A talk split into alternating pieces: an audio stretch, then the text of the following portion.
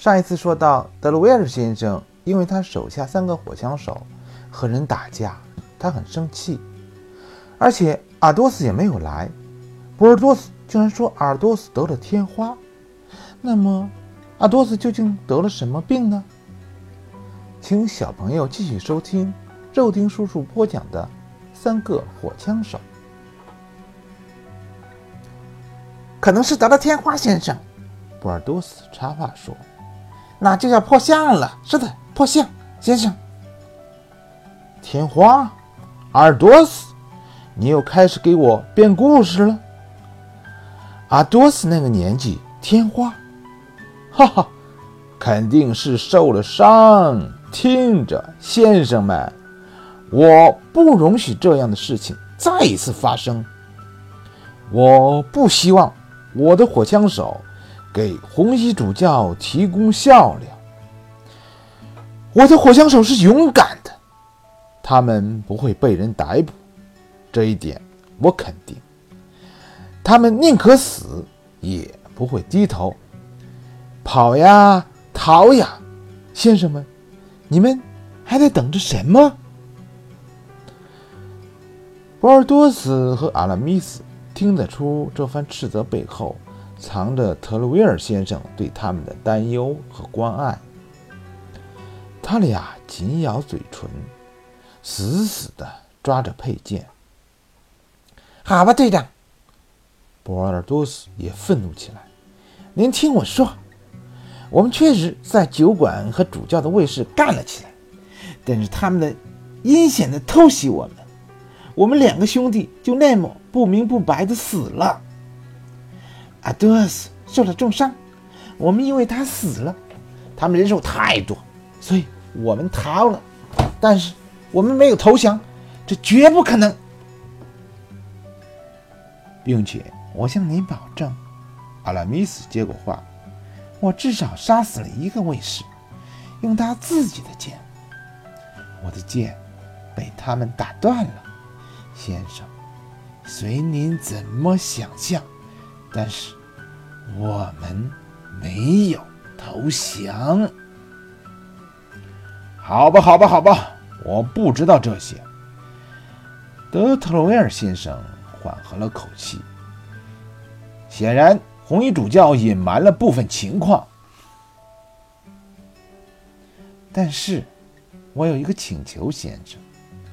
看到队长平静下来，阿拉米斯大着胆子说：“请您不要公开阿多斯受伤的事情。”就在这一瞬间，门开了，进来了一个非常英俊，但是虚弱。苍白的男人，阿多斯，德特鲁维尔先生和两个火枪手同时叫道：“您在召见我，先生。”阿多斯虚弱地说：“我听兄弟们说，您，您在找我，我就来了，先生。您，您有什么吩咐？”说着。这个努力像平日一样谨慎的阿多斯，迈着坚定的步伐走进书房，甚至看不出他重伤在身。特鲁威尔先生被他的表现震动，起身相迎。我正在跟他们说，我不希望我的火枪手去冒生命危险。他握紧阿多斯的手，国王会知道。他的火枪手是世界上最勇敢的人。然而，就在这时，阿多斯终于被伤痛打败，昏死在地板上。快，快去找一个医生！特洛威尔先生喊道：“找最好的医生！我，我英勇的阿多斯就要死了！”人们从敞开的房门涌挤进来。平日里安静。庄重的地方一下子变得杂乱喧闹，人们热心地照顾着阿多斯，但这在医生到来之前，好像徒劳无功。在医生来了之后，特鲁维尔先生把人们都请了出去，只留下了博尔托斯、阿拉米斯来帮着医生抬起阿多斯到隔壁房间进行诊治。当然，我们年轻的达德尼昂作为客人，也固执地留在了屋子里。等到德特鲁维尔先生从隔壁阿多斯的病房走出来，他终于跟年轻人单独相处了。他问清了达德尼昂的名字，立刻变得亲切起来。哦，当然，我记得您的父亲，在家乡我们是很好的朋友。那么，我能为他的儿子做些什么呢？先生，达德尼昂说。我本来打算向您要求做一名火枪手，但从刚才看，恐怕这并不简单。这确实不简单，年轻人。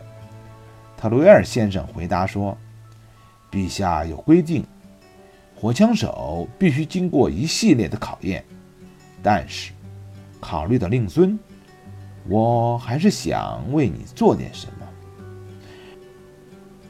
我想。”来自北岸的子弟通常并不富有，因此你身上带的钱恐怕不足以支付在巴黎的生活。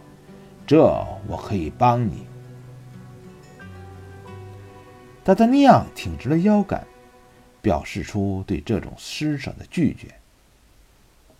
好吧，那么我会帮你给皇家学院写一封信，要他免费接纳你。你可以在那里结识很多朋友。在那里学习马术、剑术和舞蹈。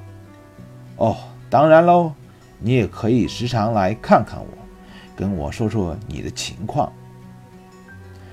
达特尼昂看出了德特罗维尔先生逐渐冷淡的态度。我想我的到访是唐突了。如果我带了我父亲写给您的那封信，恐怕就更能证明我的身份，不至于让您怀疑。可是很遗憾，那封信被人偷走了。他向特鲁维尔先生讲述了在客店发生的一切，并描述了那个陌生贵族的外貌。你说他鬓角有伤疤，是棕色的头发。特鲁维尔先生沉思了片刻。嗯，是他。我以为他在布鲁塞尔呢。他看了看激愤的达德尼昂，说：“给你一个忠告，年轻人，离他远一点。”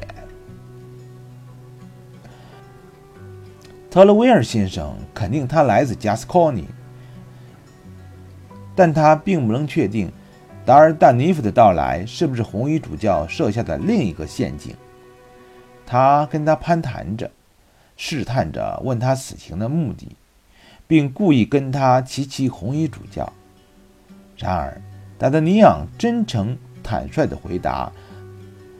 然而，达德尼昂真诚坦率的回答，使得特洛维尔先生对他产生了钦佩，但这并不能完全消除他的疑虑。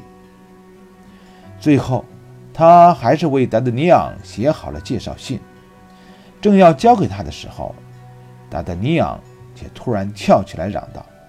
这个该死的小偷，这下他跑不掉了。说完，便一头冲出了房间。嗯，该死的！特洛维尔先生看着达德尼昂跑走的身影，确定了心中的怀疑。这倒是一条脱身妙计，因为他看到他的企图失败了。